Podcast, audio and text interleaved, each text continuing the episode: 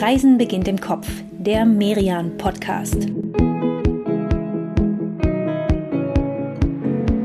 Hallo und herzlich willkommen, liebe Hörerinnen und Hörer, zu unserer bislang weitesten Reise hier in diesem Podcast.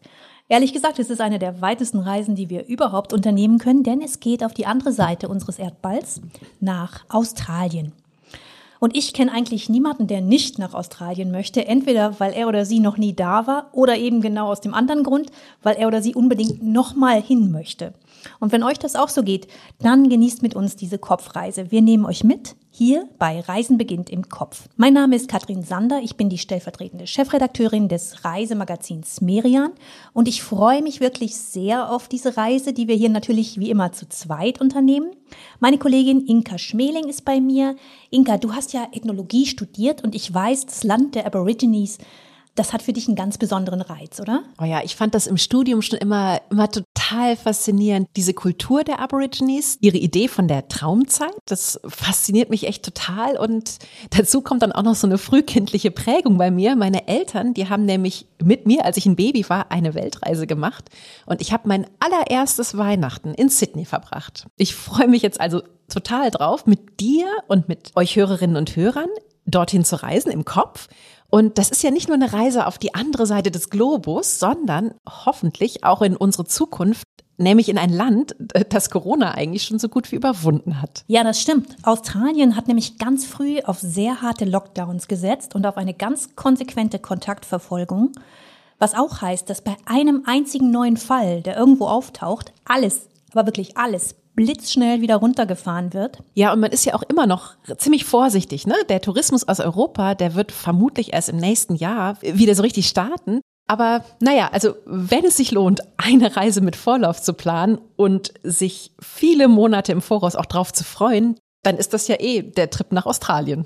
Genau, und den machen wir jetzt. Inka und ich, wir nehmen euch in dieser und auch in der kommenden Folge mit nach Australien Heute nehmen wir uns die drei Klassiker vor. Zuerst Sydney, dann den riesigen Uluru, den roten Tafelberg, der lange unter dem Namen Ayers Rock bekannt war, und das Great Barrier Reef. Bilder dieser Reise, die seht ihr übrigens bei uns auf Instagram, at Reisen beginnt im Kopf. Und alle Tipps, die packen wir für euch wie immer in die Show Notes. Da habt ihr dann diese Traumreise schön ordentlich aufgelistet und könnt sie nachreisen, sobald das dann wieder geht. Also, dann brechen wir doch mal auf zu Australiens großen Klassikern. Aber ja, das sollten wir auch nochmal klarstellen. Ne? Wir besuchen die ja jetzt nicht aus so einer, so einer Sightseeing-Pflicht heraus, sondern weil alle drei Stationen für sich wirklich ganz einzigartig sind. Allerdings unsere üblichen drei Tage, die wir normalerweise in diesem Podcast unterwegs sind, die äh, müssen wir, glaube ich, jetzt mal vergessen. Besser, wir reden über drei Wochen. So viel Zeit solltet ihr euch für eine Reise nach Australien mindestens nehmen. Und auch dann bleibt noch so viel zu entdecken, was man nicht schafft. Zum Beispiel der Wilde Westen eben. Und dem widmen wir beide uns dann in der kommenden Folge hier in diesem Podcast. Jetzt starten wir beide aber erstmal in Sydney. Wir sind ausgeruht, wir haben überhaupt gar keinen Jetlag. Auf gar keinen Fall. Nein. Die Freiheit, die nehmen wir uns zumindest auf so einer Kopfreise jetzt mal, obwohl wir mindestens 24 Stunden Flug ja eigentlich hinter uns hätten. Sydney, diese 5 Millionen Stadt, die ist ja nicht Australiens Hauptstadt, das ist nämlich Canberra. Sydney ist aber die Hauptstadt von New South Wales, einem der australischen Bundesstaaten. Und Sydney ist die mondänste, beliebteste und auch teuerste Stadt im Land. Wie beliebt Sydney ist, das sieht man ja, wenn man das mal ins Verhältnis setzt. Ne? Ganz Australien hat 25 Millionen Einwohner.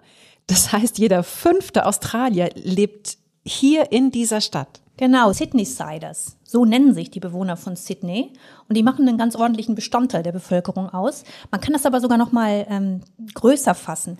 90 Prozent aller Australier, die leben in den Küstenregionen rund um die großen Städte. Also Sydney, aber auch Melbourne, Brisbane und Perth im Westen.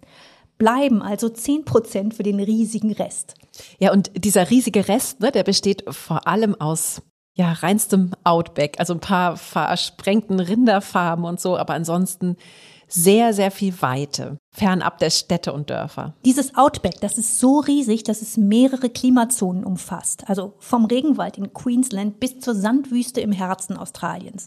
Noch eine letzte Zahl. In Australien, da liegt die Zahl der Einwohner pro Quadratkilometer bei drei. Drei Menschen auf einen Quadratkilometer. Okay, das ist in Deutschland um einiges mehr. Das sind fast 80 mal so viele. So, und jetzt stehen wir beide hier an einem der dicht besiedelsten Orte des ganzen Kontinents, mitten im Herzen Sydneys am Circular Quay. Das ist sowas wie der Hauptbahnhof des Hafens. Hier fahren in Sydney die Wassertaxis ab, die Fähren und wir schauen auf das weltberühmte Opernhaus und die Harbour Bridge. Ja, das ist hier echt der Knotenpunkt der Metropole und gleichzeitig auch ein guter Ort, um Sydney ein bisschen zu begreifen. Hier kam nämlich am 26. Januar 1788 die erste europäische Flotte an. Jeder im Land kennt dieses Datum. Das ist nämlich der Australia Day, der Nationalfeiertag. Der aber aus heutiger Sicht jetzt kein Tag ist, an dem man unbeschwert nur jubelt. Der wird mittlerweile durchaus auch kritisch gesehen. Denn als hier damals vor knapp 250 Jahren die ersten Europäer an Land gingen, da bedeutete das gleichzeitig auch, dass den Ureinwohnern hier ihr Land weggenommen wurde. Die Briten erklärten Australien nämlich damals zur Terra Nullius, zu einem Land, das keinem gehört und mit dem sie deshalb machten, was sie wollten, ohne sich um die Rechte der Ureinwohner zu scheren. Und was sie damit machten, das war jetzt ist zunächst einfach mal als, als Gefängnis, ne, oder besser noch als Strafkolonie zu nutzen. Die ersten australischen Siedler waren Sträflinge, die man einfach hier am anderen Ende der Welt ausgesetzt hatte. Das kann man sich heute überhaupt nicht mehr vorstellen, wenn man Sydney sieht. Diese Lage, deren Potenzial, das hat man damals überhaupt nicht erkannt. Ne? Man sah das eher wie so eine geografische Mausefalle am Ende der Welt. Und heute, da steht Sydney auf allen großen Lebensqualitätsrankings ganz oben, wegen seiner Lage. Zum Beispiel 100 Strände gehören zum Stadtgebiet. Und zu vielen davon steigst du einfach hier in die Fähre. Das machen wir aber später. Vorher schauen wir zwei uns mal, ja, das Wahrzeichen der Stadt hier an. Sydneys Opernhaus. Das ist ja, ja, man kann eigentlich fast sagen, das bekannteste Bauwerk des Kontinents mit einer spektakulären Baugeschichte. Ja, wir beide, wir sind ja Hamburgerinnen und wir erkennen da gewisse Parallelen zu unserer Elbphilharmonie, aber vielleicht ist das einfach so. Erst kommt das Leiden, das Drama und dann der Triumph. Denn der Architekt dieser Oper, zumindest der, hat gelitten. Und der war wütend. Das alles, das liegt ja schon ein bisschen länger zurück, ne? Jörn Utzon hieß der dänische Architekt, der 1957 hier die Ausschreibung gewonnen hatte, mit ja, man muss sagen, mit einer damals super grob gezeichneten Skizze, also Bauplan konnte man das echt noch nicht nennen. Aber man sah halt schon, ja, schon sehr schön diese heute ja auch weltberühmte Silhouette der Oper. Genau, dieses spektakuläre Dach mit diesen segelförmigen Elementen, das hat Sydneys Oper ja zur Architekturikone gemacht. Und wir haben uns mit Peter Seculis unterhalten. Der gibt hier in Sydney Architekturführungen durch das Opernhaus. Peter, erklär uns doch mal, was hatte Jörn Utzon denn da vor Augen, als er diese erste Skizze entworfen hat? Jörn Utzon essentially wanted this building to be quite sculptural. Jörn Utzon wollte ein Skulpturgebäude entwerfen. Seine Bewerbung sagte klar, dass die Form Lebendigkeit, aber auch Festlichkeit ausstrahlen sollte. Was er im Sinn hatte, das stand in starkem Kontrast zu den quadratischen Gebäuden der damaligen Zeit am Circular Quay. Er sah seinen Bau als dreidimensionale Skulptur. Ja, und gerade dieses skulpturhafte Dach, ne, das machte den Bau der Oper dann ja auch so, so kompliziert, so, so langwierig und so teuer. 1962, also fünf Jahre nachdem Utzon den Zuschlag bekommen hatte, da hatten er und sein Chefingenieur irgendwie immer noch nicht die richtige Lösung, wie man dieses Dach jetzt bauen sollte. Und vermutlich war Utzon also ganz schön grummelig, als er dann in seinem Büro ein altes Plexiglasmodell der Oper beiseite räumen wollte und dabei dann diese Dachschalen ja ineinander legte. Und dann hat er nämlich diesen berühmten Aha-Moment gehabt, aber das lassen wir jetzt mal Peter beschreiben. And as he was putting the models together, he noticed how similar als er die Modelle zusammenlegte, merkte er, wie ähnlich die Schalen und ihre Krümmung war. Ihm wurde klar, diese Schalen, die könnten Teil einer geometrischen Form sein, mit dem gleichen Durchmesser, egal wie man sie dann aufschneidet. So kam diese Sphärenlösung ins Spiel. Utzon schnappte sich sofort einen roten Beachball, gab ihn in eine Badewanne und beobachtete dann, wie das Wasser den Ball in verschiedene dreieckige Formen gewissermaßen zerschnitt Die Lösung für den Bau des Dachs, die war also gewissermaßen gefunden, aber trotzdem, die Kosten des Baus, die explodierten und explodierten. Alles dauerte länger und Utzon war Mitte der 60er Jahre dann irgendwann so sauer, dass er doch noch aus dem Projekt ausstieg. Da war dann auch echt schon viel schief gegangen. Ne? Die Dächer, die waren zwar jetzt geformt, aber niemand wusste, wie die eigentlich halten sollten. Und das erste Fundament, das man schon gelegt hatte, das musste man wieder rausreißen. Es gab damals Stimmen, die haben gesagt, hätten wir das ganze Ding in Europa bauen und hierher segeln lassen, dann hätte es nur die Hälfte gekostet. Utzon ist 2008 gestorben und ja, er ist sein Leben lang nie nach Sydney gereist, um sich sein Bauwerk anzugucken. Ja, das klingt auch nicht sehr versöhnlich. Ne? Und dabei hat er ja für diesen Bau den Pritzker-Preis bekommen, also den Oscar für Architekten. Auch an der Akustik, ne, da scheiden sich tatsächlich auch die Geister. Manche sagen auch, dass die Bühne eigentlich zu klein geplant wurde. Also es gibt immer noch Kritiker, aber Baukosten, Baupläne, Bauzeit, das fällt alles irgendwie nicht mehr ins Gewicht, wenn man, ja, wenn man sich diese, diese Symbolkraft hier anguckt, ne, die die Oper heute ausstrahlt. Dieser ganze Komplex hier, der ist wirklich zu so einem Gesamtkunstwerk geworden. 5000 Sitzplätze gibt's hier in fünf Sälen und da laufen ganz verschiedene Aufführungen, und zwar 40 die Woche ungefähr. Und nicht nur große Opern, sondern auch Ballett oder sogar mal Comedy. Ja, und was ich auch echt großartig finde, die Oper, die ist mittlerweile komplett klimaneutral. Also Müll wird recycelt, Strom und Heizung, beziehungsweise das ist in Australien ja fast noch wichtiger, Kühlung. Äh, das alles hat man hier umgebaut um den CO2-Ausstoß zu minimieren. Eigentlich wollte man das zum 50. Geburtstag der Oper schaffen. Der ist 2023, aber man hat das dann schon früher erreicht. Ne? Und das finde ich auch total schön. Endlich klappt mal was in Sachen Klimaschutz besser als geplant. Ja, das, das macht doch echt Hoffnung. Vor allem, wenn man sich auch klar macht, wie viel Energie in diesem Haus steckt. Ne? Und damit meine ich jetzt halt nicht nur diese künstlerische Energie hier, sondern alleine ja, alleine an Kabeln. 645 Kilometer Kabel sind hier verbaut und das riesige Dach hier oben, das nutzt man als Projektionsfläche, ja, für eine, für eine ganz eigene Lichtshow. Die heißt Badujili und das ist ein Wort aus der Sprache der Gadigal.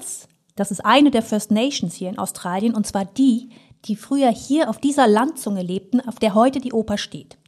Badujili, das bedeutet so viel wie Wasserlichter und diese Shows, die dort auf dem Dach so riesengroß gezeigt werden, die haben auch eben immer was mit der Kunst, ja, und auch mit der Geschichte der Aborigines zu tun. Ja, zum Beispiel die Show, die jetzt gerade hier läuft, ne, die ist im April gestartet und heißt Wonder Women.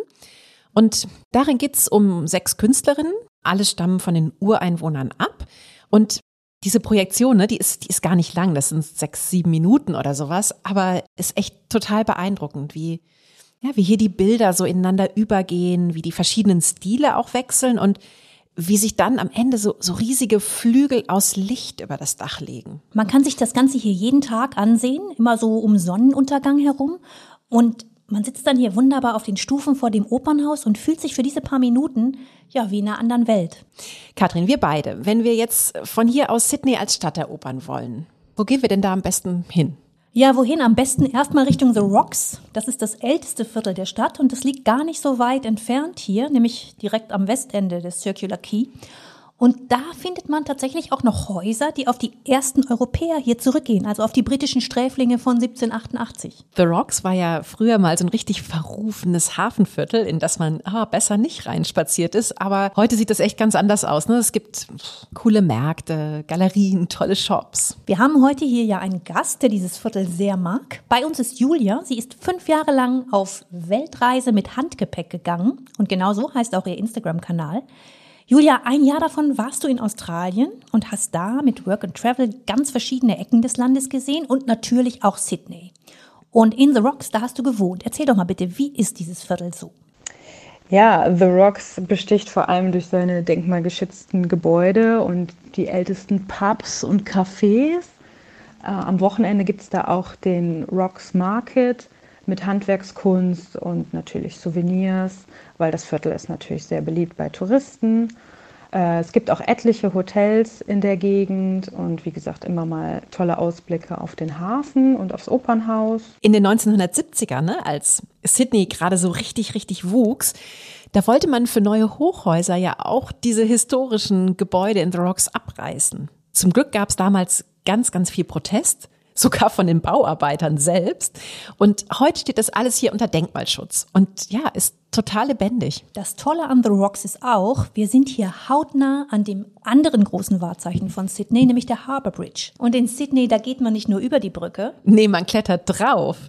Die Brücke, die hat ja den Spitznamen Kleiderbügel und wir laufen jetzt hier hoch bis zum Scheitel dieses Kleiderbügels in 134 Metern Höhe. Ja, ich bin ja nicht so der Typ für große Hochseilaktionen und Klettern ist auch nicht so mein Ding, aber der Blick von der Brücke, der ist so großartig, der lohnt die Überwindung. Ja, und außerdem kann da ja auch gar nichts passieren. Wir sind doch hier angegurtet. Ja, sehr gutes Gefühl. Wir tragen auch so Overalls. Ja, und wir laufen schön hintereinander weg mit einem Guide hoch auf die Brücke, die ja gebaut wurde, um Sydneys Nord- und Südteil über den großen Hafen Port Jackson hinweg zu verbinden.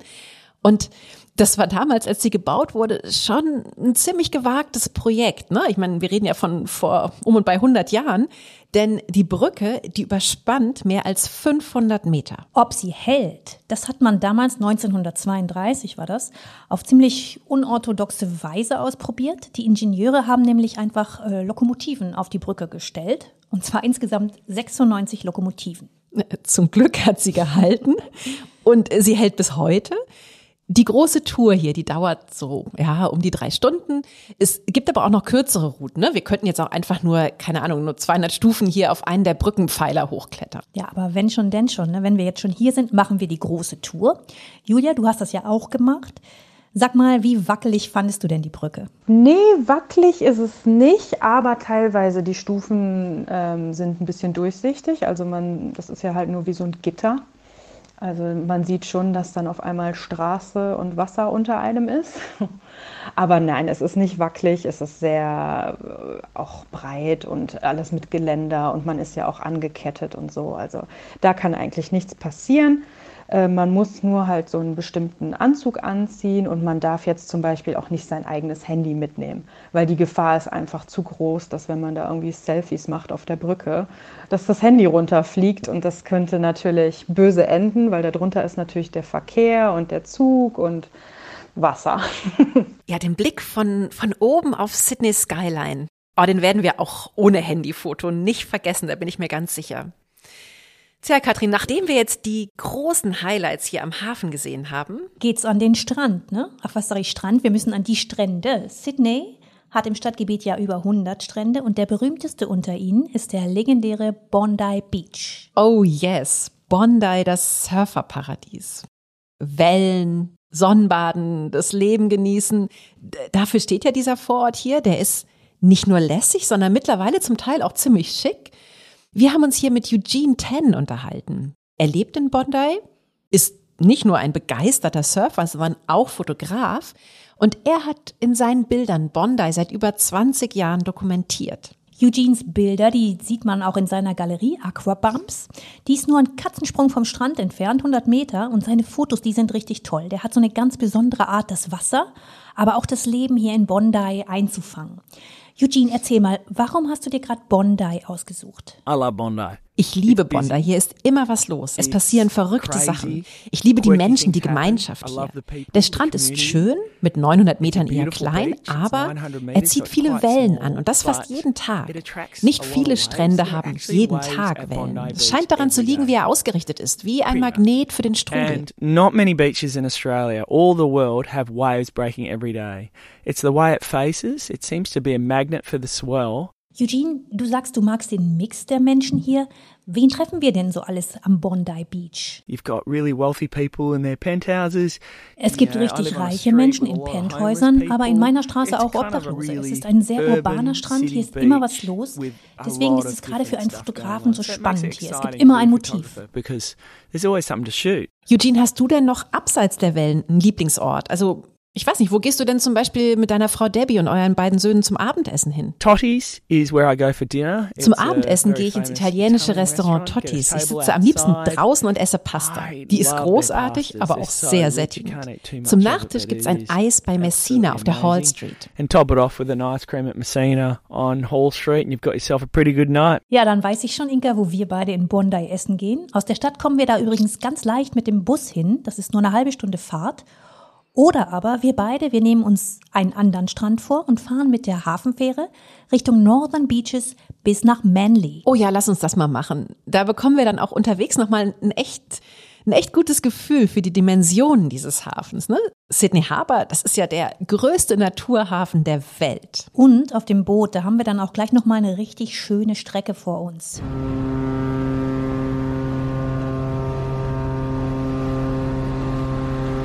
Wir sehen hier nochmal das Opernhaus und fahren vorbei am berühmten Taronga Zoo. In dem könnten wir sogar in einem Safari-Zelt übernachten. Das stelle ich mir auch ganz großartig vor. Ja, ist es bestimmt auch, aber ach komm, Natur und Tiere, davon sehen wir auf dieser Reise hoffentlich noch richtig, richtig viel. Bleiben wir also an Bord bis Manly. Und kommen dann an an einem echten Traumstrand. In Manly, da sind wir jetzt hier wirklich weit weg vom Großstadttrubel. Dabei ist das aber überhaupt nicht verschlafen hier, sondern ganz im Gegenteil, schön lebendig, nette Restaurants und Bars. Aber es ist eben auch, ja, echt noch mal eine Ecke entspannter als Bondi. Ja, und nicht zu vergessen, ne, die Wellen, die sind hier bei Surfern mindestens so berühmt wie die von Bondi. Hier in Manly, da fand immerhin 1964 die erste Surf-Weltmeisterschaft überhaupt statt. 1964, gar nicht so lange her, ne? Erfunden haben die Australier das Surfen zwar nicht, das waren ja die Hawaiianer oder sogar die Polynesier, das weiß man nicht so genau. Ja, aber die Australier, die haben es irgendwie berühmt gemacht und diese Lässigkeit, ne, die dieser Sport ausstrahlt, die strahlt auch ja ganz schön ordentlich auf Manly ab. Julia, sag du doch noch mal, du hattest uns ja noch einen ganz besonderen Tipp für Manly gegeben. Erzähl mal. Von Manly aus kann man dann den Bus nehmen und zu The Spit fahren. The Spit ist eine Brücke. Da lässt einen der Busfahrer raus, der weiß genau, was gemeint ist. Und dann kann man den ganzen Weg von The Spit nach Manly zurücklaufen, meistens am Wasser entlang mit super Aussichtspunkten. Und ja, das äh, war sehr schön. Und im, ja, dann endet man wieder in Manly. Manly ist eine kleine süße Einkaufsstraße und ganz viele verschiedene Strände. Also da kann man sich dann nach einer mehrstündigen Wandertour wieder abkühlen. Und dann, irgendwann, dann nehmen wir beide entspannt und voller Sonne auf der Haut abends wieder die Fähre und schippern wieder zurück ins Herz von Sydney. Da lass uns aber jetzt nochmal, ja, nochmal vielleicht so, so einen Tag damit verbringen, durch diese verschiedenen Viertel hier zu ziehen, ne? so ein bisschen bummeln zu gehen, im Café zu sitzen. Irgendwie, wenn man sich so treiben lässt, ne? ich finde, dabei bekommt man dann erst so ein, so ein richtiges Gefühl auch für die ganze Stadt. Dann habe ich jetzt eine gute Idee, wo wir hingehen. Ich nehme dich jetzt mal mit nach Newton. Das ist nämlich ein ganz anderes Stück Sydney, nicht ganz so funkelnd rausgeputzt, sage ich mal, sondern ja, ein bisschen geerdeter, normaler, aber überhaupt nicht langweilig, im Gegenteil.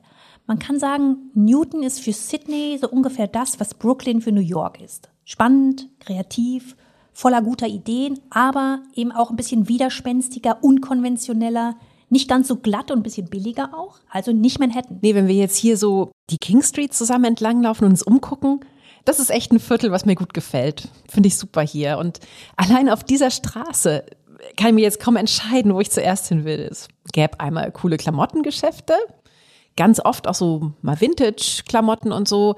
Es gibt tolle Buchläden, wie zum Beispiel den hier, Better Red Than Dead.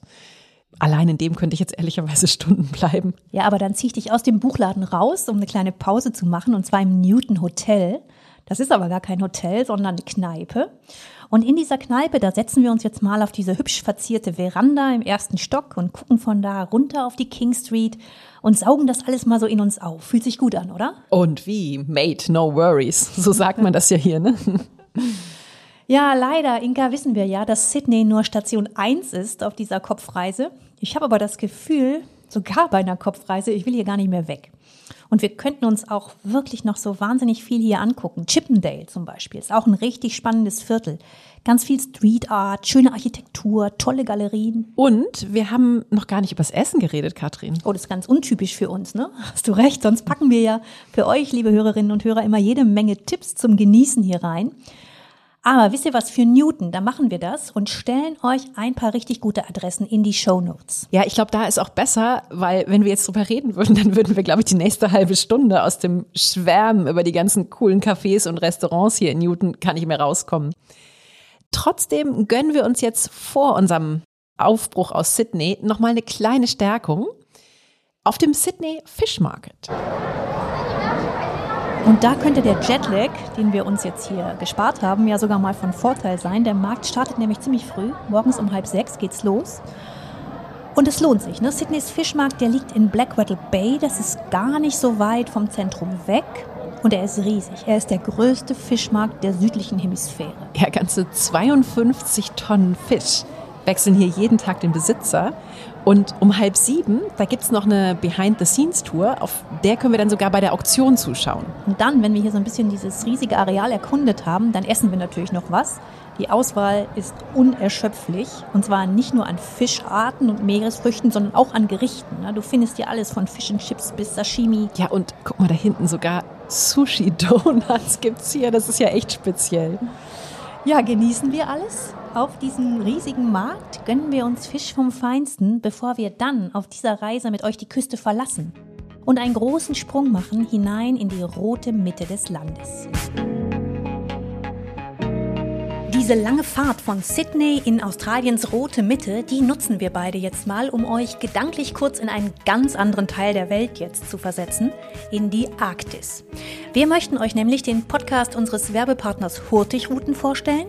Er heißt zwölfeinhalb Knoten auf Expedition mit Hurtigruten. In der aktuellen Folge nimmt dieser Podcast seine Hörerinnen und Hörer mit zu der norwegischen Inselgruppe Spitzbergen. Zu Gast ist zum einen der Meteorologe und Klimaforscher Dirk Notz, der super anschaulich erzählt, wie er als Student zum ersten Mal nach Spitzbergen kam, warum es ihn seitdem jedes Jahr wieder dorthin zieht und wie eine Eisbärenmutter einmal die Tür zu seinem Klo aus den Angeln gerissen hat. Ja, und ebenfalls zu Gast in dieser Episode ist Friederike Bauer aus dem Hurtigruten Expeditionsteam. Sie ist so eine richtige Kennerin der Arktis und das merkt man, wenn sie davon erzählt, wie die Hurtigrutenschiffe dort manchmal durch so einen weißen Teppich aus Schnee und Eis manövrieren müssen. Diese Reisen, das spürt man bei dem Gespräch, das sind eben wirkliche Expeditionen und ja auch Abenteuer. Der Podcast zwölfeinhalb Knoten auf Expedition mit Hurtigruten ist auf allen gängigen Podcast-Plattformen zu hören und auf hurtigruten.de slash podcast. Und auf der Webseite von Hurtigruten, da findet ihr außerdem ein digitales Magazin mit vielen spannenden Geschichten und tollen Bildern zu den verschiedenen Hurtigruten-Destinationen. Und schon sind wir da. Am Uluru. Von Sydney sind wir fast 3000 Kilometer landeinwärts gereist und sind damit jetzt auch fast schon in der, ja, in der geografischen Mitte des Kontinents. Und so wie die Oper in Sydney irgendwie, ja, so das Symbol ist für das moderne, städtische Australien, so steht dieser rote Tafelberg hier für die unermessliche Weite des Landes. Das Bild des Uluru, das haben wahrscheinlich viele von euch vor Augen. Der ist ja mit 348 Metern gar nicht, gar nicht wirklich hoch. Aber das Besondere an diesem Tafelberg ist, dass sich dieser Fels so ganz plötzlich und steil vor einem erhebt. Man sieht ihn durch das flache Land schon von Weitem aufragen. Ja, und genauso besonders ist ja auch die Farbe, ne? Der Stein, aus dem der Uluru besteht, der hat einen sehr hohen Eisenanteil. Und wenn dieses Eisen oxidiert, dann bekommt der Stein diese, diese spezielle rötlich-braune Farbe. Ja, so ein verrosteter Berg also, ne? Diese Farbe, die sieht man besonders schön bei Sonnenauf- und bei Sonnenuntergang. Da sieht das aus, als ob der Berg so aus sich heraus leuchtet. Das ist ganz irre. Und deshalb ist es auch kein Wunder, dass der Uluru den Menschen, die hier seit über 10.000 Jahren leben, heilig ist. Diese Menschen, ne, von denen du da gerade geredet hast, das sind die Anangu und das stimmt, ihnen, ihnen war und ist dieser Berg heilig. Und zwar aus mehreren Gründen. Einer davon, hier soll die für sie wichtigste Schöpfungsgestalt ihre Heimat haben, die Regenbogenschlange. Die hat Berge und Täler geschaffen und ist, und das ist in so einer trockenen Landschaft hier natürlich sehr, sehr wichtig, die Hüterin des Wassers. Manche von euch, die kennen diesen Berg vielleicht gar nicht unbedingt als Uluru, sondern noch unter seinem alten Namen, Ayers Rock. Und diese Geschichte von dem Namen, die ist ziemlich typisch für diesen Konflikt zwischen den britischen Einwanderern und den Aborigines. Wie gesagt, seit über 10.000 Jahren leben die Anangu hier in dieser Gegend. Sie schätzen und verehren diesen Berg. Und dann kommt plötzlich 1873 der erste Europäer hier an. Der sieht den Berg und gibt ihm dann kurzerhand einen neuen Namen, nämlich Ayers Rock, nach dem damaligen australischen Premierminister Henry Ayers. Der war noch in Großbritannien geboren worden und kam als 19-Jähriger mit seiner Frau nach Australien. Und das ist ja nur der Anfang, ne? Ab den 1920ern, da kommen dann nach und nach immer größere Touristenscharen hierher. Und die nennen den Heiligen Berg nicht nur nach einem aus Anangu-Sicht dahergelaufenen Briten, sondern sie besteigen ihn auch. Aus ihrer Sicht ist das echt der totale Frevel. Das ist so ein bisschen so, als Ja, als würde bei uns jemand in der Kirche einfach mal so auf dem Altar rumtrampeln. Was lange keinen gekümmert hat, ne? Aber das hat sich geändert. Seit Ende 2019 ist das Besteigen des Uluru jetzt offiziell verboten. Und immerhin hat das Land Australien den Anangu schon in den 1980ern auch feierlich eine ja eine Eigentumsurkunde für den Uluru überreicht. Der heute eben auch wieder Uluru genannt wird, ne? wie ja schon seit Jahrtausenden eigentlich. Ja, diese ganze Geschichte, die ist, die ist wirklich sehr typisch für die jüngere australische Vergangenheit. Ein bisschen ähnlich war es bei den 30 Kilometer entfernten Katatuta.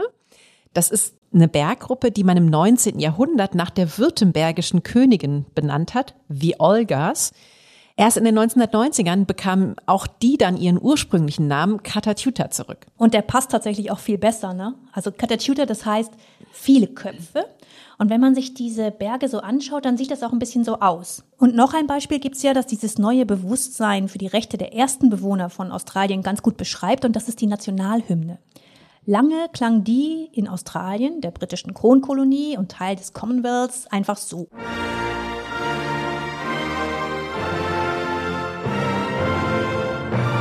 Australien ist ja heute immer noch im Commonwealth. Staatsoberhaupt ist also Queen Elizabeth und vertreten wird sie durch den australischen Premier. Und trotzdem hatte man hier in Australien irgendwann das Gefühl, hm, man bräuchte jetzt doch auch mal eine eigene Hymne. Es gab ja schon eine Zeit lang äh, die hier als, als ja so eine Art inoffizielle Hymne. Waltzing Matilda, waltzing Matilda, you'll come a waltzing Matilda with me.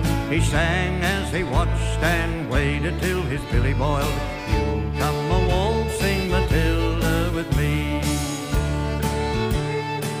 Richtig, Waltzing Matilda, das geht zurück auf ein altes australisches Volkslied. Und das handelt übrigens nicht von einem Walzer mit Matilda, sondern es geht um die Walz der Wanderarbeiter im Outback. Also zum Beispiel die Schafscherer, die damals da unterwegs waren. Und ihr Beutel, in dem sie alles Lebenswichtige bei sich trugen, den nannte man früher Matilda. Also es geht ja in dem Lied um die Freiheit im Outback. Aber seit den 1980ern hat Australien jetzt auch eine ganz eigene offizielle Hymne. Ja, nämlich Advance Australia Fair. Allerdings wurde die auch wieder Anfang dieses Jahres leicht verändert, statt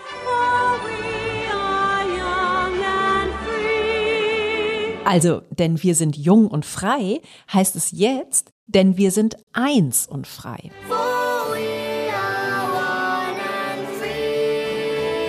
Ein kleines Update also, das zeigt, Australien gibt sich nach 200 Jahren Konflikt zwischen europäischen Siedlern und Ureinwohnern richtig Mühe, ein Gemeinschaftsgefühl zu schaffen. Daher ja auch dieses noch recht neue Verbot, ne, den Uluru zu besteigen.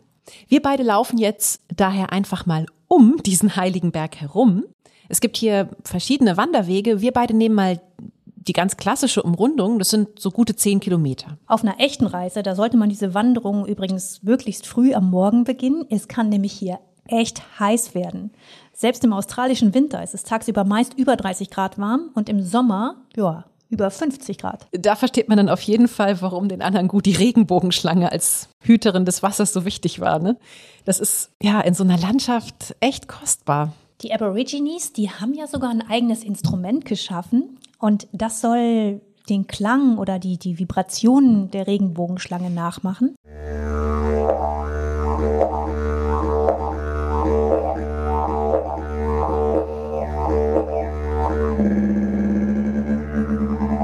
Es ist das Didgeridoo, ein Blasinstrument, das eigentlich von den Aborigines im Norden des Landes ganz lange benutzt wurde.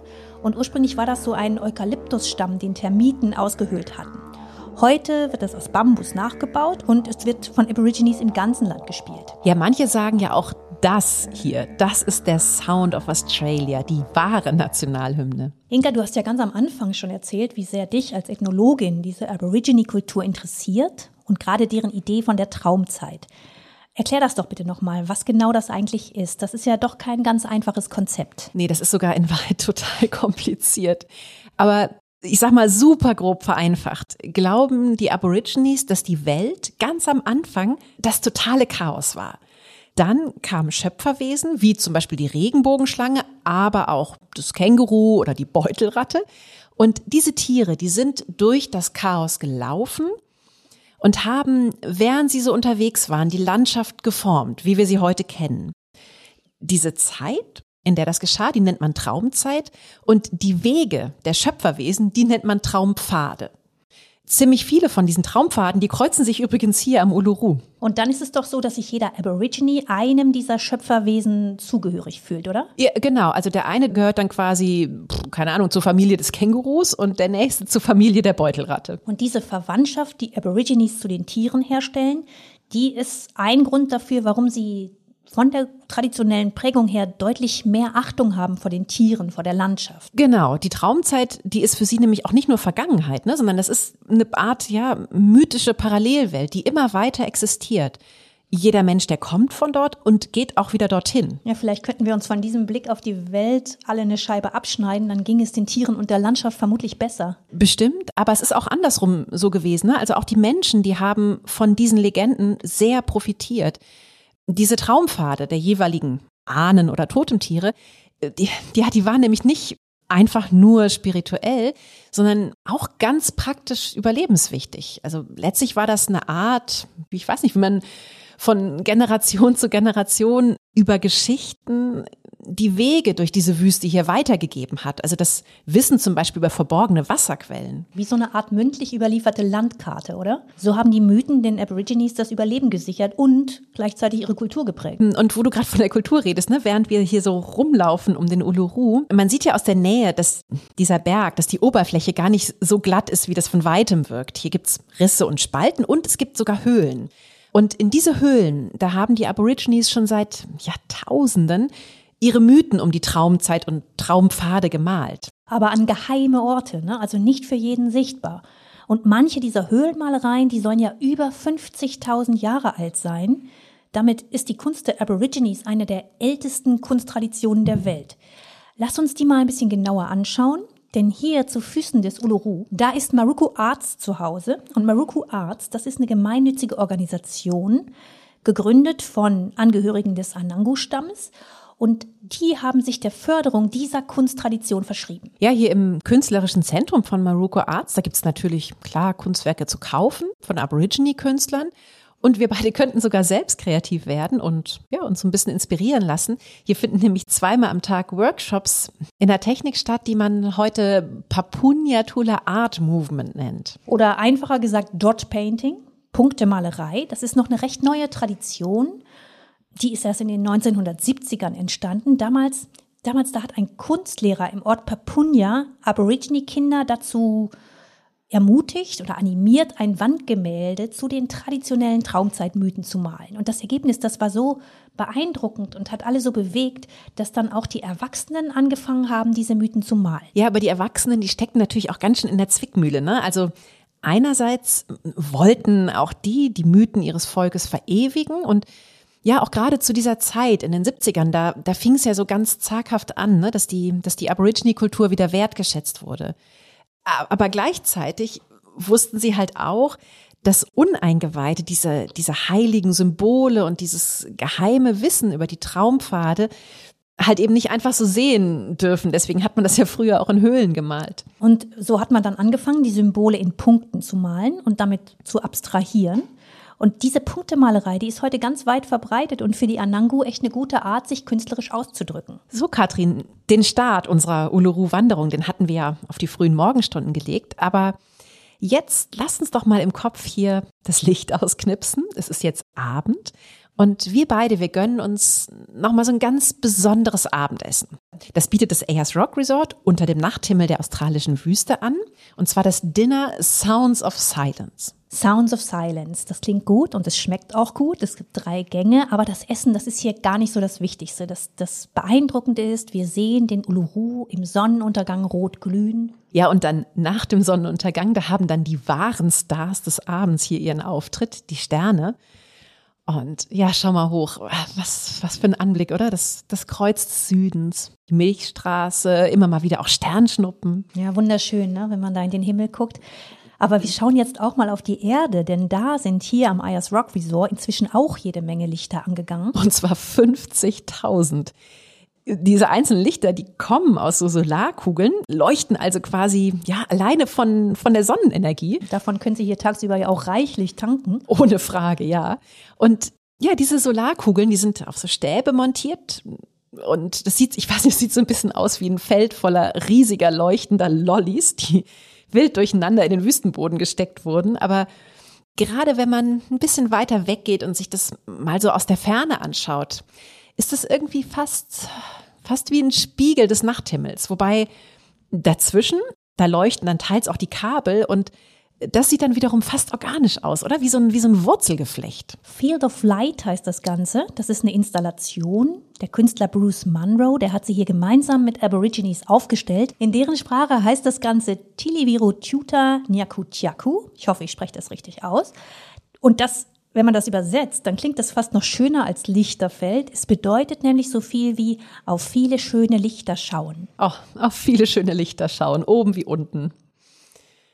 Katrin, ja, schwer eigentlich, sich da jetzt loszureißen, ne? aber wir haben ja noch eine wirklich schöne Station vor uns und beamen uns darum mal weiter an die Küste von Queensland im Nordosten des Landes. Vom Rock zum Reef, ja, 2500 Kilometer liegen dazwischen. Da brauchen wir im Kopf jetzt mal einen kleinen Moment. Wir hören uns gleich wieder. Unsere Reise vom Rock ans Reef, die nutzen wir beide, um euch unseren Merian Scout Australien vorzustellen. 200 Tipps haben wir darin für euch gesammelt, was ihr auf diesem Kontinent so alles sehen und erleben könnt.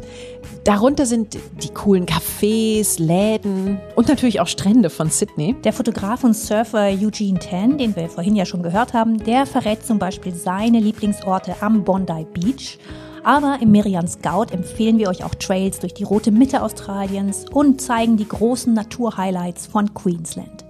Den Merian Scout bekommt ihr im gut sortierten Buchhandel und natürlich online unter merian-shop.de.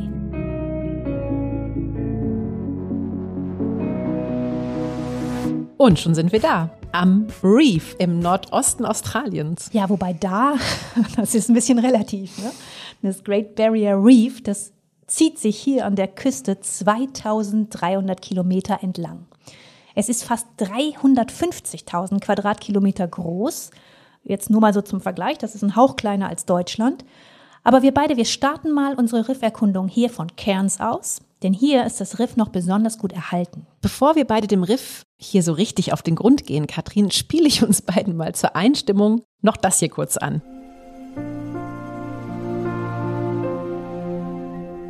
Na, erkennst du's? Na klar, den habe ich mit meinen Kindern schon mehrfach geguckt. Finding Nemo findet Nemo. Der kleine, vorwitzige Clownfisch, der prompt an seinem ersten Schultag gefangen wird und im Aquarium eines Zahnarztes in Sydney landet. Bei P. Sherman 42 Wallaby Way. Übrigens haben ganz viele Fans in Sydney schon nach dieser Zahnarztpraxis gesucht und es gibt sie nicht für alle, die suchen wollen. Der Film, der spielt ja auch in großen Teilen hier am Great Barrier Reef und genauso bunt wie im Film ist es auch in Wirklichkeit. Das ist einer der Lebensräume der Clownfische und ja nicht nur von denen. Ne? Hier leben alleine über 1500 Fischarten und etwa ähnlich so viele Schwammarten und von den insgesamt sieben Meeresschildkrötenarten, die es weltweit gibt, leben ganze sechs hier. Diese Schildkröten übrigens, die haben bei Findet Nemo auch einen ganz lässigen Auftritt. Dude, super, das hat total gerockt. Papa will Flosse. Kopfnuss. Cool. Ja, dann gehen wir hier mal unter Wasser, oder? Inga, bist du schon mal getaucht? Also in echt noch nie. Äh, bislang bin ich immer nur geschnorchelt, aber ach du, warum nicht? Das Great Barrier Reef, das, das wäre eigentlich der Ort für eine Premiere, oder? Ja, finde ich auch. Also besser geht's nicht. Hier im Kopf gehen wir also in Cairns an Bord eines der Schiffe von Dreamtime Dive and Snorkel. Die Chefs und die Mitarbeiter hier, die sind Aborigines von verschiedenen Stämmen an der Küste auch die Sea Rangers übrigens, das sind diejenigen, die die Tauch- und Schnorcheltouren begleiten und die sind viel mehr als nur Tauchlehrer. Ja, diese, diese Sea Rangers, die schlagen irgendwie ganz schön die Brücke zwischen, zwischen dieser einzigartigen Unterwasserwelt hier. Also darüber erzählen sie natürlich viel und sie zeigen einem die Highlights. Aber während wir mit dem Boot jetzt dahin fahren, wo wir dann tauchen, da spielen sie zum Beispiel unterwegs auch auf traditionellen Instrumenten oder sie erzählen uns von ihren jeweiligen Stämmen hier an der Nordostküste. Das ist ja irgendwie Tauch- und Kulturausflug in einem. Und wenn es dann ins Wasser geht, dann müssen wir nicht mal Neoprenanzüge anziehen. Der Pazifik hier, der ist nämlich im Sommer richtig warm, ziemlich konstant 28 Grad. Da sind wir dann aber schon bei dem größten Problem, ne, mit dem dieses Riesenriff zu kämpfen hat so wie alle Korallenriffe der Welt. die Erwärmung der Erde und damit auch der Meere. Selbst eine Erwärmung um ein oder zwei Grad, die ist schon ganz schön gefährlich für ein Korallenriff. Die Korallen, die leben nämlich in einer sehr engen, aber auch sehr fragilen Symbiose mit bestimmten Algenarten. Und die Algen sind es ja, die dem Riff diese tollen Farben geben. Genau, aber diese Symbiose, die wird halt eben schnell unterbrochen, ne, sobald das Wasser zu warm wird. Dann werden die Algen aus dem Korallengewebe ausgestoßen und übrig bleibt nur das weiße Kalkgehäuse. Coral Bleaching, so heißt dieses Phänomen, das hier ganz vielen Sorgen macht. Korallenbleiche, dazu kam es schon mehrfach hier am Great Barrier Reef. Bislang war das zum Glück immer nur relativ kurzfristig. Und schuld daran ist auch das Klimaphänomen El Nino. Das sorgt immer wieder für Hitzewellen an Land und eben auch im Wasser. Es wird dann in ganz kurzer Zeit so warm, dass eben hier am Riff die Algen abgestoßen werden. Und leider, leider wird das immer schlimmer. 2016, da waren schon 85 Prozent des Riffs betroffen. Und die Korallen, die brauchen Zeit, um sich davon zu erholen. Je nach Korallenart 10, 15 Jahre oder zum Teil halt auch deutlich länger. Klingt alles irgendwie nicht so gut für das Riff. Wir beide, wir haben das Riff selbst, seine Pflanzen, seine Tiere ja gerade hier direkt vor Augen. Und ja, wenn man diese Schönheit sieht, dann, dann würde man am liebsten auf der Stelle alles tun, um dieses einzigartige Ökosystem zu erhalten, oder? Ja, so wie uns beiden geht das vermutlich den allermeisten Menschen, die hier zu Besuch herkommen. Und das ist auch eine große Chance für das Riff. Das hat der australische Bundesstaat Queensland hier ziemlich clever erkannt. Und man hat deshalb hier ein weltweit einzigartiges Programm ins Leben gerufen. Meeresbiologen, die können sich hier nämlich zu Master Reef Guides ausbilden lassen. Und wir beide, wir treffen jetzt mal eine dieser Master Reef Guides. Sie heißt Sam Gray und ruft uns schon von Weitem zu. G'day, mate! Hallo Sam, danke, dass du uns triffst. Sag mal, dieses Good Day, Mate, das ist irgendwie auch typisch australisch, oder? Good Day ist unsere Begrüßung. Wir sagen so in einem Wort, hey, schön dich kennenzulernen, wie geht's dir? Wenn ich 40, 50 Mal am Tag Good Day, Mate sage, ist das ein guter Tag. Sam, ihr schnorchelt oder taucht als Master Reef Guides hier ja mit kleinen Gruppen so durch die Unterwasserwelt und erklärt dabei ganz genau, was man hier alles so sieht und was jeder Einzelne tun kann, um dieses Riff, diese Welt hier zu schützen. Bist du immer schon so ein Naturfan gewesen? Als Australierin ist man automatisch mit der Natur verbunden. Kann ich mir gut vorstellen. Ihr habt ja auch echt oh, so viele spektakuläre Landschaften hier. Und ja, mit solchen Programmen, da lernen wir als Besucher die Natur dann auch besser verstehen. Vielen Dank, Sam. Das hat echt Spaß gemacht. Und du wirkst aber auch so, als, als hättest du hier unter Wasser noch immer große Freude, auch wenn das dein Alltag ist, oder? Ich bin einer der glücklichsten Menschen der Welt. Das hier ist mein Büro. Doesn't get better. Oh, und noch eine nette Kleinigkeit gibt es, mit der Besucher zum Erhalt des Riffs beitragen können. Die australische Meeresbehörde, die hat eine App gestartet, Eye on the Reef, mit der jeder Informationen und Fotos von Teilen des Riffs hochladen kann. Das ist ein bisschen wie ein Pulsmesser fürs Riff. Wie geht es ihm gerade? Wo verschlechtert sich sein Zustand? Wo erholt es sich vielleicht auch? Und dass es sich erholt, das können wir uns alle wirklich nur wünschen, weil die Natur hat hier sowas ganz Einzigartiges geschaffen. Es gibt einen Ort am Great Barrier Reef, an dem versucht man menschengemachte Kunst mit diesem Meisterwerk der Natur ja irgendwie in Beziehung zu setzen, das sich ergänzen zu lassen. Das ist bei Townsville. Das sind nochmal 350 Kilometer von Cairns bis dahin. Und dort bei Townsville, da entsteht nach und nach das Museum of Underwater Art.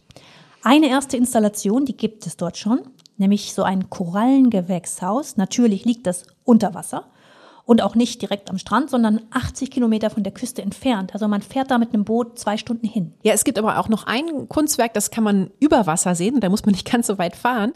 Das ist eine erleuchtete Sirenenstatue. Die sieht man von Townsville aus, vom Jetty Beach. Und Tja, Katrin, die Welt unter Wasser hier an der Nordostküste, ne, die ist ohne Frage ein Traum. Aber was wir noch gar nicht gesagt haben, auch die Welt über Wasser, die ist also guck dich doch mal um, echt einzigartig, oder? Also wir könnten jetzt nach diesem Tauchausflug zum Beispiel ja die Whitsunday Islands ansteuern. Das sind 74 Inseln und eine ist eigentlich schöner als die andere. Vor allem wegen dieser Strände hier. Der Whitehaven Beach, der auf der größten Insel liegt, der ist berühmt als einer der weißesten Strände der Welt. Der Sand hier, der hat nämlich einen Quarzgehalt von fast 99 Prozent. Das ist also kaum zu toppen. Aber, Inka, es gibt noch ein anderes Naturhighlight, das ich mir auch unbedingt noch anschauen möchte mit dir. Und zwar den Daintree Nationalpark, den ältesten Regenwald der Welt. Und da beamen wir beide uns jetzt mal hin. Oh, und Regenwald, das, das hört man auch so richtig, ne? Dieses leise Tröpfeln hier auf den Blättern und überall Gezirpe und Gezwitscher. Und das Alter, das ist echt beeindruckend, du. 125 bis 180 Millionen Jahre alt ist dieser Wald. Es gab ihn also schon, als hier noch die Dinosaurier lebten. Hier hat ja auch zum Beispiel die älteste Blütenpflanze überhaupt überlebt. Von der dachte man eigentlich immer, sie sei schon längst ausgestorben auf der Welt. Und dann hat man sie in den 1970ern hier im Daintree entdeckt. Idiospermum australiense heißt die. Umgangssprachlich auch Idiotenfrucht. Wobei ich jetzt schon mal wissen möchte, wo der Name herkommt, Inka. Hat das jemand ganz frei übersetzt aus dem Lateinischen? Ja, oder irgendjemand war idiotisch genug, die giftigen Samen zu essen. Das könnte auch sein. Wie auch immer, auf jeden Fall ist die Idiotenfrucht nur ein Beispiel für diese unglaubliche Artenvielfalt hier. Der Daintree Regenwald, der nimmt ja nur 0,1 Prozent der Landfläche Australiens ein. Also echt ganz, ganz wenig. Aber hier leben 30 Prozent der australischen Tierarten. Und darunter auch so seltene und vom Aussterben bedrohte wie der Kasuar. Oh, der sieht lustig aus. Guck mal, wie ein wie ein riesiger Truthahn mit blauem Kopf. Na komm, ein bisschen mehr Respekt bitte. Der Kasuar ist riesig. Der ist um die zwei Meter groß. Fliegen kann er zwar nicht, dafür hat er sehr scharfe Krallen und die machen ihn auch zu einem der gefährlichsten Vögel der Welt. Manche sagen, das hier ist der letzte überlebende Dinosaurier. Allerdings ein gefiederter Dinosaurier. Und hör mal, der klingt doch auch irgendwie gefährlich, oder? Ja, irgendwie schon. Und, und gleichzeitig auch so ein bisschen heiser, ne? Guck mal hier, da klingt der Kasuar wiederum, ja, mehr nach so einem fauchenden Tiger. Aber so sehr er sich mit seinem Fauchen auch Mühe gibt, vor allem ist der Kasuar selbst in Gefahr. Es gibt nur noch um die 1000 Exemplare. Er ist also wirklich massiv vom Aussterben bedroht. Und hier im Daintree, da hat er eine letzte Zuflucht. Sehen werden wir ihn wahrscheinlich nicht. Der ist nämlich sehr, sehr scheu. Ja, der ist ein echter Einzelgänger. Ich weiß auch gar nicht, ob ich ihn unbedingt treffen würde. Wie gesagt, der ist gefährlich, Inka. Aber selbst Männchen und Weibchen des Kasuar, die treffen sich nur mal kurz zum Paaren und dann geht jeder wieder seiner Wege. Und die Eier, die brütet übrigens das Männchen aus. Ja, dass dieser Kasuar so ein bisschen so eine Art Maskottchen hier für diesen Regenwald geworden ist. Das liegt an seiner Seltenheit, klar, und natürlich auch an diesem urzeitlichen Aussehen. Aber es liegt auch an seiner Funktion für dieses Ökosystem hier. Der ist, der ist quasi die Biene des Regenwaldes. Er isst die tropischen Früchte und verteilt dann die Samen über seinen Kot hier überall in der Gegend. Wir meine, wir laufen jetzt hier durch den Daintree bis zum Cape Tribulation Lookout.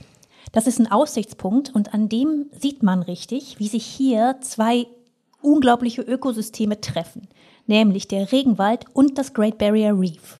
Beide sind in Gefahr, aber beide sind im Moment auch noch der Lebensraum für einen unglaublichen Reichtum an Pflanzen und Tieren. Boah, da hast du dir jetzt aber echt ein ja. eindrucksvolles Finale ausgesucht für, für unsere erste Australien-Episode, Katrin. Eines, das durchaus ja Lust darauf macht, noch ein bisschen länger hier zu bleiben am anderen Ende der Welt. Ja, und das haben wir ja auch vor, Inka, ne?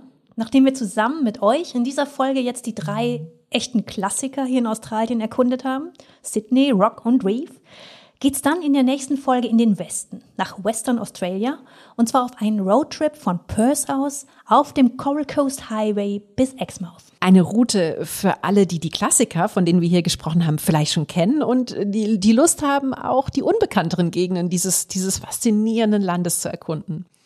Auch da werden wir wieder traumhafte Strände sehen. Wir werden mit Delfinen und mit Walhaien schwimmen, Schluchten erkunden und auch nochmal ein Riff. Das wird eine Reise etwas mehr off the beaten track. Also was Besonderes, eine wirkliche Entdeckungstour.